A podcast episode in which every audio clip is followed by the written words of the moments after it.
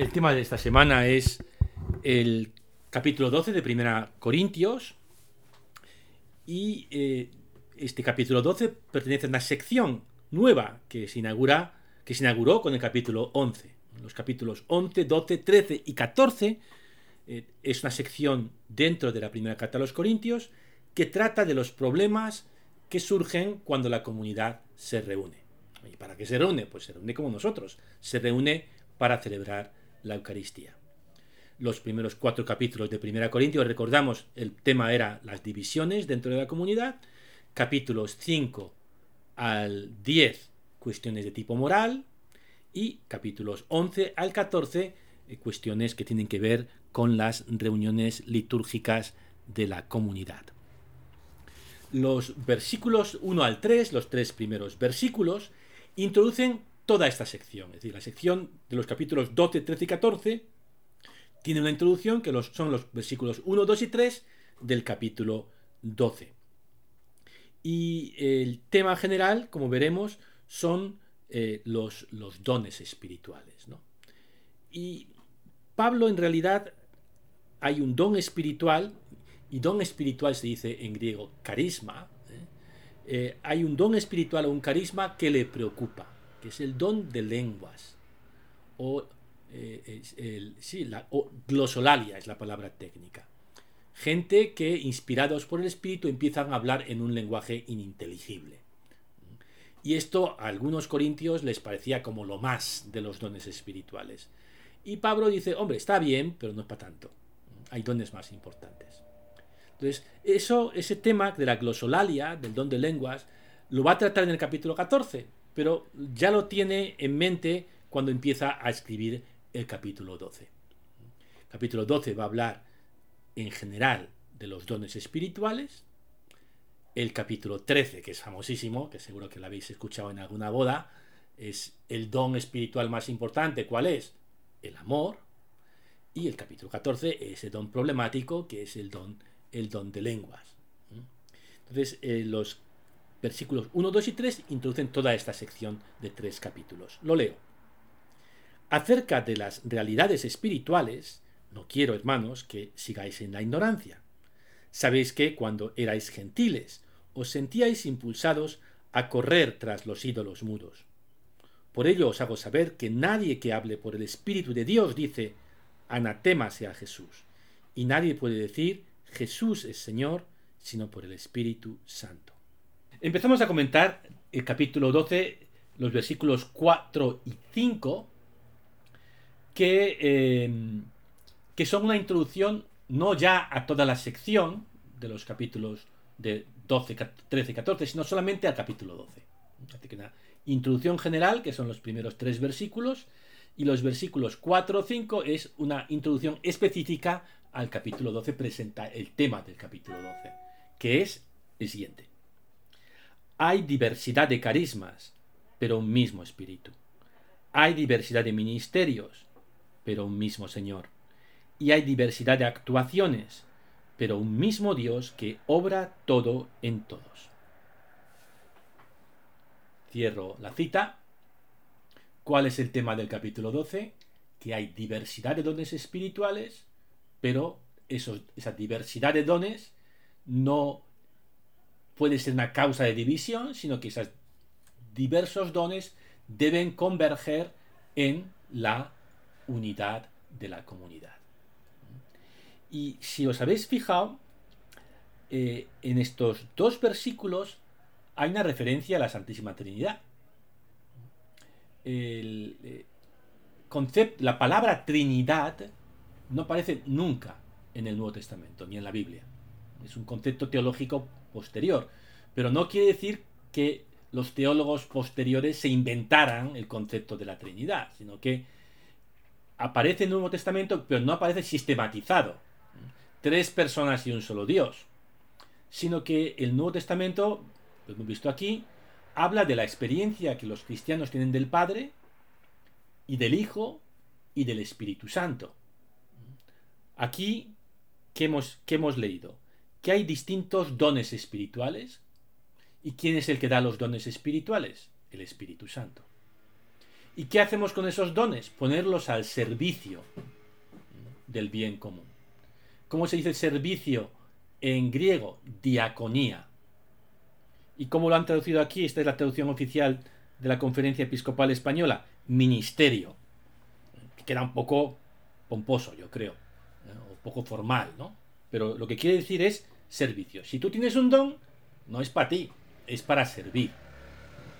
Y a través de esos distintos servicios, hacemos visible a Jesucristo en la tierra. Distinto, hay diversidad de ministerios, pero un mismo Señor, Jesucristo. Y hay diversidad de actuaciones, pero un mismo Dios que obra todo en todos. ¿Cómo es, qué, ¿Qué es la Trinidad?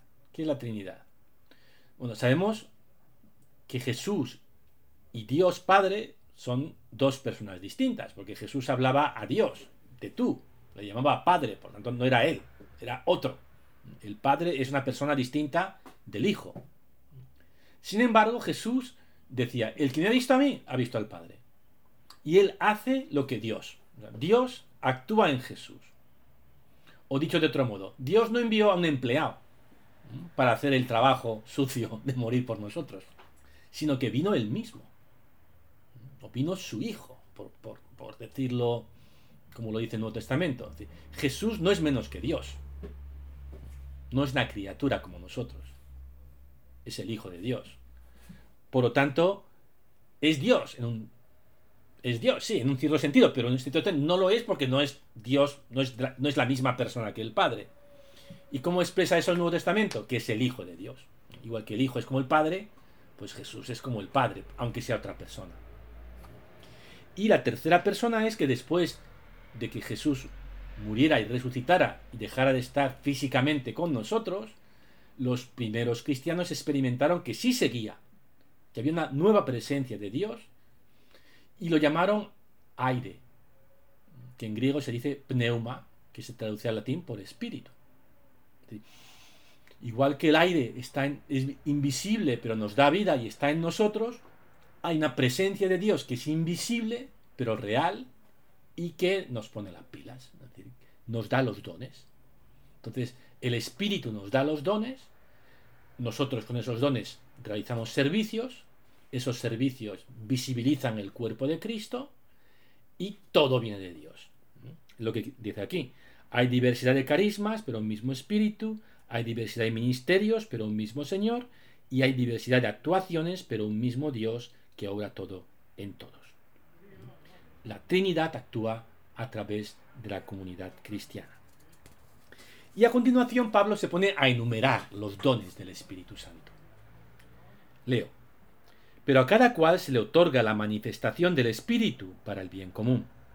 Y así uno recibe del Espíritu el hablar con sabiduría, otro el hablar con inteligencia, según el mismo Espíritu hay quien, por el mismo espíritu, recibe el don de la fe.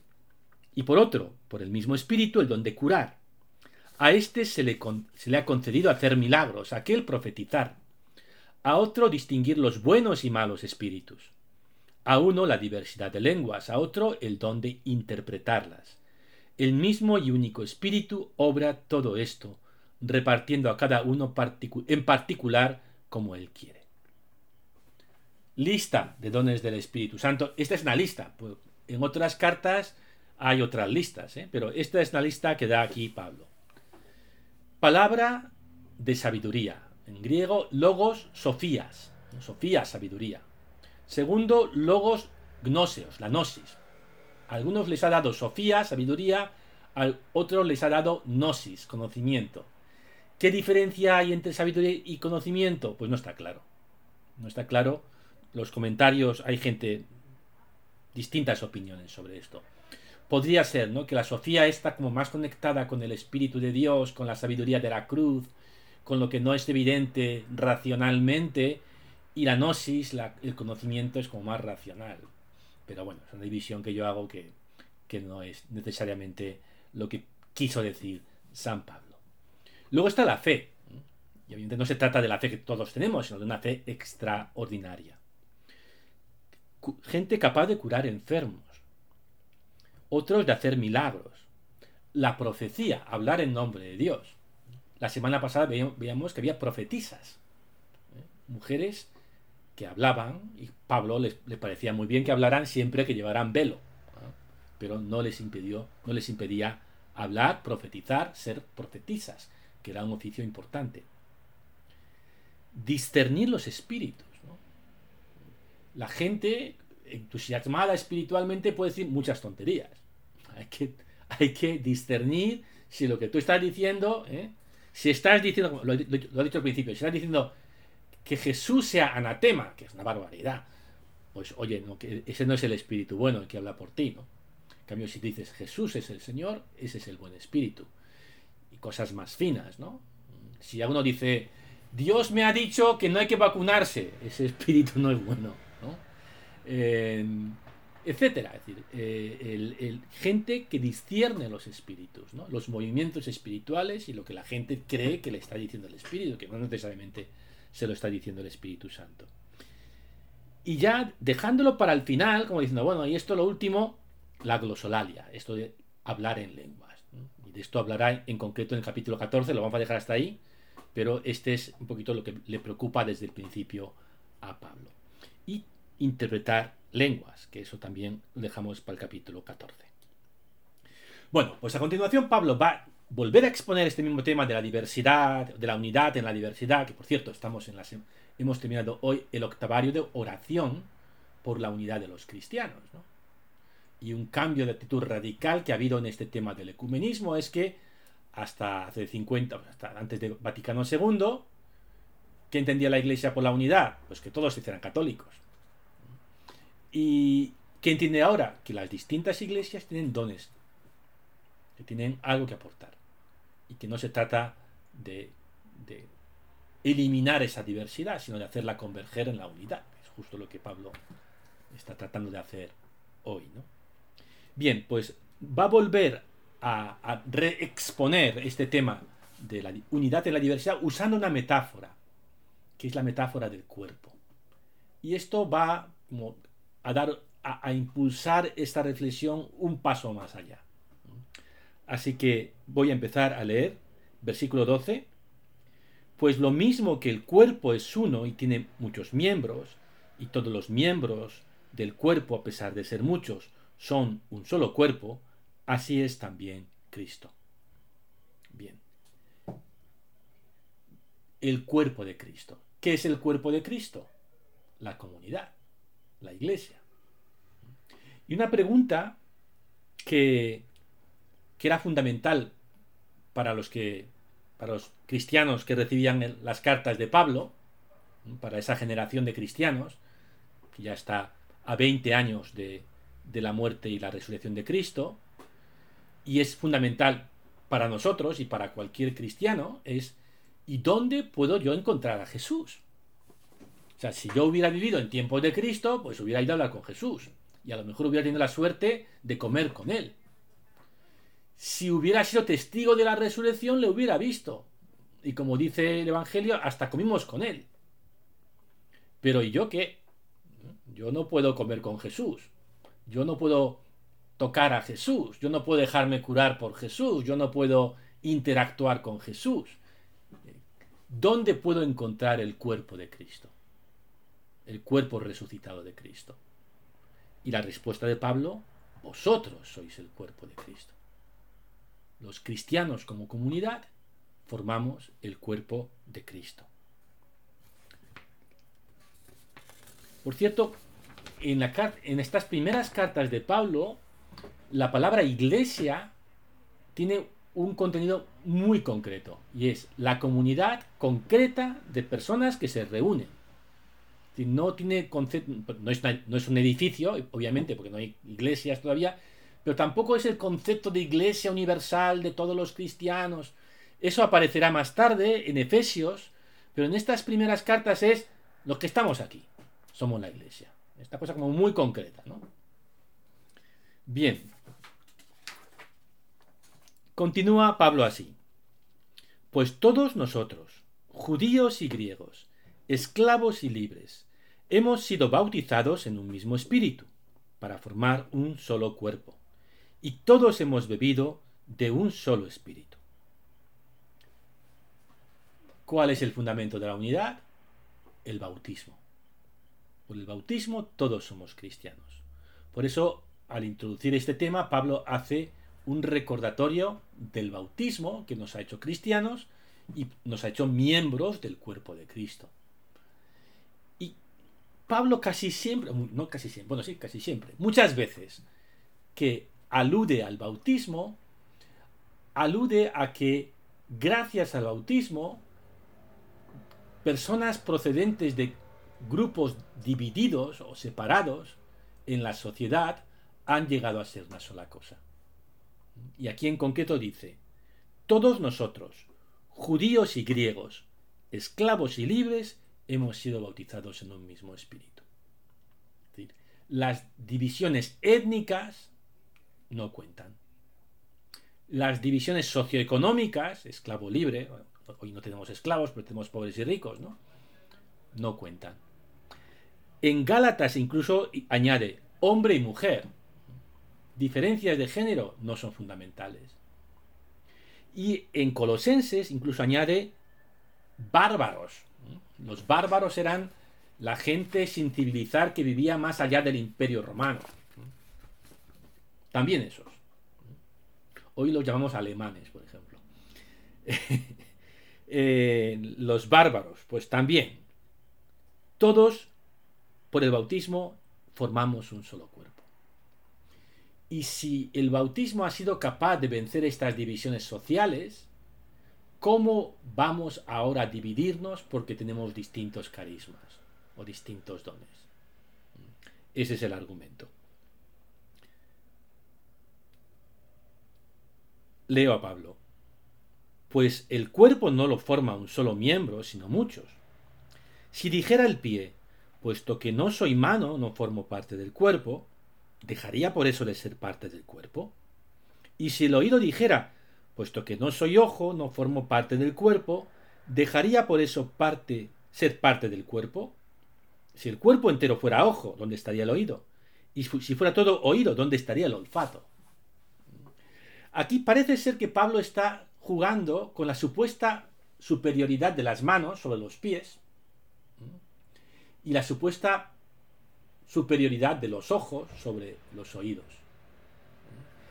Así comenta este pasaje Albert Vanois, que fue uno de los grandes biblistas, teólogos, fue cardenal también en el siglo XX. Dice, alguien podría pensar, yo soy un pie, capaz solo de andar, de las acciones más ordinarias de la vida cristiana. No soy una mano capaz de tantas iniciativas maravillosas bajo el impulso del Espíritu. Por eso no soy un verdadero cristiano. Y otro podría decir, yo soy solo un oído. Puedo oír la catequesis y la enseñanza dada para todos, pero no soy un ojo, no tengo una visión profética. Por eso no me puedo considerar plenamente cristiano. Y a estos Pablo decir, pues sí, tú eres plenamente cristiano siendo oído, tú eres plenamente cristiano siendo pie. Le dice, esto es lo que le digo yo, lo que decía Pablo exactamente es, pues bien, Dios distribuyó cada uno de los miembros en el cuerpo como quiso. Si todos fueran un solo miembro, ¿dónde estaría el cuerpo? Y ahora invierte el razonamiento los supuestamente fuertes necesitan también a los débiles. Recordad el tema de fuertes y débiles que ya salió. ¿eh? Leo a Pablo. Sin embargo, aunque es cierto que los miembros son muchos, el cuerpo es uno solo. El ojo no puede decir a la mano, no te necesito. La cabeza no puede decir a los pies, no os necesito. Esto es muy del lo que estamos viviendo, ¿no? Todos somos necesarios. Y la opinión de... A lo mejor el Espíritu Santo está hablando a través de un no creyente. O a través de una persona que, en la comunidad pues pensamos que es un poco tonto. Pues a lo mejor ese tiene una palabra que el más, el teólogo más brillante se la ha pasado. Y luego añade, quizá con un poquito de humor, que lo que nosotros consideramos prestigioso o superior, pues no es necesariamente lo que Dios considera prestigioso y superior o honorable. Dice, sino todo lo contrario. Los miembros que parecen más débiles son necesarios. Y los miembros del cuerpo que nos parecen más despreciables los rodeamos de mayor respeto. Y los menos decorosos los tratamos con más decoro, mientras que los más decorosos no lo necesitan tú que te decoras tanto y te vas como de, muy guay, a lo mejor eres el culo de, esta comunidad. Y por eso hay que revestirte tanto. ¿eh? Bien. Bueno, hasta aquí Pablo no habla de jerarquías, ¿no? Es más cristiano el ojo que el pie, que la mano, que el oído. Ahora va a introducir un tema jerárquico. Hay como una jerarquía dentro de la iglesia. Leo. Pues en la iglesia Dios puso en primer lugar a los apóstoles, en segundo lugar a los profetas, en el tercero a los maestros, después los milagros, después el carisma de curaciones, la beneficencia, el gobierno, la diversidad de lenguas. ¿Acaso son todos acaso son todos apóstoles o todos son profetas o todos maestros o hacen todos milagros? ¿Tienen todos el don de curar? ¿Hablan todos en lenguas o todos las interpretan? Vemos que esta lista jerárquica no es la que nosotros tenemos. La que nosotros tenemos en la Iglesia Católica, en las iglesias ortodoxas, en la Iglesia Anglicana y en la Iglesia Luterana es lo que se llama la triple jerarquía. Y la triple jerarquía es obispo, sacerdote o presbítero, para ser técnicos, y diácono. Esa triple jerarquía va a aparecer a comienzos del siglo II y va a perdurar hasta hoy. Pero todavía las jerarquías en el, en momento que se escribe esta carta son fluidas. ¿eh? No, coinciden. Cada, cada, cada, comunidad tiene como jerarquías distintas. ¿no? Aunque está muy claro que en el top de esa jerarquía están los apóstoles. Los apóstoles no son los doce apóstoles. ¿eh? Porque Pablo es apóstol y no es uno de los doce apóstoles los apóstoles y las apóstolas son enviados y enviadas de las comunidades para fundar nuevas comunidades y visitarlas. Son itinerantes. Es gente que, no, tiene domicilio fijo, que viaja o bien en célibe o viaja con su mujer, como el caso de Pedro, eh, y va fundando nuevas comunidades y una vez que las ha fundado, pues las visita para, mantener el, el nivel. ¿no? Y, y estos apóstoles quiere decir enviado. Estos enviados pues están en el top de la jerarquía. Luego los apóstoles van a desaparecer. Estos itinerantes van a desaparecer al comienzo del siglo II. Y su lugar lo van a ocupar los obispos, que son gente que está, que es estable, que está en la comunidad siempre. Bien, eh, después de los apóstoles están los eh, profetas y profetisas. Porque hemos visto en el capítulo anterior que las mujeres también pueden profetizar. Por profetizar. El que profetiza es un profeta. Y además esto no es excluyente, es de que el apóstol también puede, ser profeta. Hablar en nombre de Dios en la comunidad. Tercer lugar, maestros. la catequesis más, más sistemática. Después, los milagros. Después él va haciendo una lista de cosas que parecen como super guays o super prestigiosas, pero él ya, bueno, lo primero estas tres y luego estos otros. Milagros, curaciones, beneficencia, que repartía ayuda a los pobres, ¿no? El gobierno, lo pone casi al final, y ya al final, al final, al final, la diversidad de lenguas. Ya se le ve, se le ve el pelo aquí a, a, a dónde va, a dónde quiere ir este Pablo. Bien. Y llegamos al último versículo. El último versículo del capítulo 12, que es un puente. Hay gente que lo mete como el primer versículo de la sección siguiente. Eh, el domingo pasado estuvo en, la misa de una el arzobispo para Europa Occidental de la Iglesia Apostólica Armenia, que es una, eh, es una iglesia separada hace 1500 años, pero que también está en este proceso ecuménico. Entonces predicó él, este arzobispo en inglés y yo le traducía al, español, ¿no? Y entonces Iba le iba cortando, él se va cortando para darme tiempo a que yo le tradujera. Entonces, dice, y estuve con el Papa y el Papa eh, me dijo que esto del diálogo ecuménico está muy bien, pero lo más importante es... Y se paró ahí, ¿no? Entonces yo, cuando se lo dijo en inglés, yo lo traduje al español. And the, and the most important thing is... Y yo, y lo más importante, esto fue como lo del Oscar, ¿no?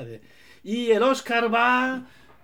Pues aquí lo mismo, San Pablo dice, ambicionar los carismas mejores. Hay uno que es el supercarisma. Os voy a mostrar el camino más perfecto os voy a mostrar el carisma que todos vais a querer tener, el, el super carisma. Y es... ¡Chan! Seguimos en el próximo capítulo, capítulo 13. Spoiler. El amor. El amor es el, el, super carisma. Bien, bueno, pues eh, capítulo 12, que nos viene muy bien para preparar, ir preparando el sínodo y para cerrar este octavario de oración por la unidad de los cristianos. Y os dejo con dos preguntas.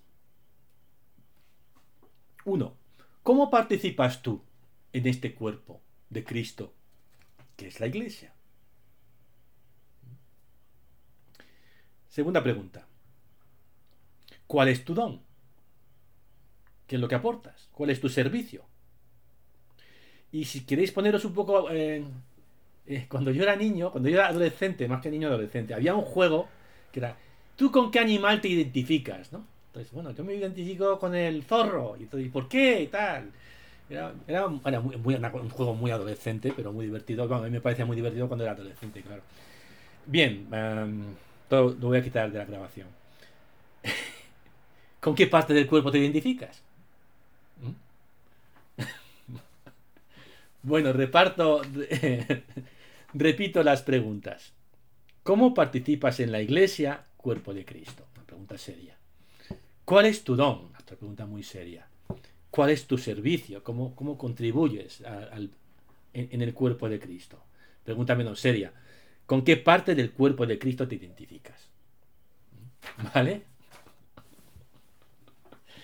Bueno, pues vamos a hacer los grupos.